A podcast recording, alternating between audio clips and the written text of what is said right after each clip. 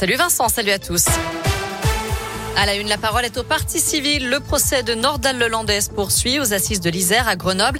Dernière ligne droite avec les premières plaidoiries aujourd'hui. La Cour a entendu Maître Crépin qui défend deux associations de protection de l'enfance, mais aussi l'avocate des parents des fillettes qui auraient été agressées sexuellement par l'accusé et les avocats du père de la petite Maëlys, enlevée et tuée en 2017 en Isère. À suivre l'avocat de sa maman, Maître Rajon.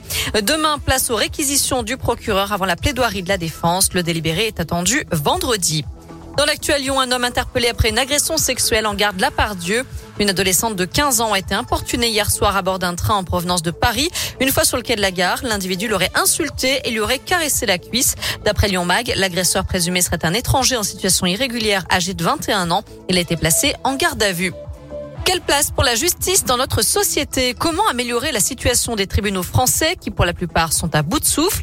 Les états généraux de la justice lancés en octobre par Emmanuel Macron se terminent. Un avis doit être rendu dans les prochaines semaines. En attendant, les solutions, le constat lui est sans appel. Lors d'une journée inédite de grève collective dans les tribunaux en décembre, magistrats, greffiers, avocats s'étaient tous unis pour dénoncer le manque de moyens.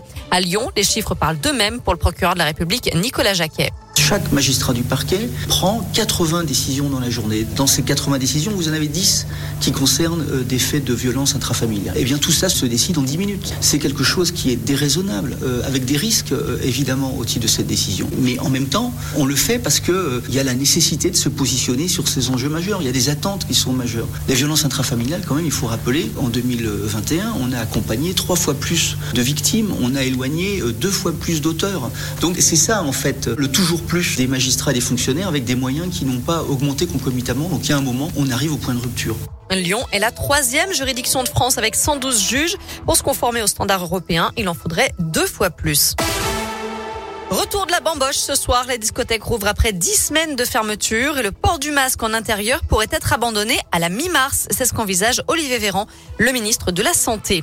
À la page des sports, il y a du basket ce soir et un derby en Coupe de France. L'Asvel reçoit Vichy Clermont, club de Pro B, pour une place en quart de finale. C'est à 20h à l'Astrobal. Enfin au foot, Jean-Michel Aulas a fait le point sur les dossiers chauds de l'OL. D'abord, le président du club a annoncé la réintégration de Jérôme Boateng dans le groupe. Des discussions vont être engagées pour prolonger Maxence Cacré nous voulons absolument qu'il reste avec nous, mais pas à n'importe quel prix. C'est ce qu'a dit Jean-Michel Aulas. Et des négociations sont en cours pour un éventuel retour de Maxime Gonalon, qui joue en ce moment à Grenade.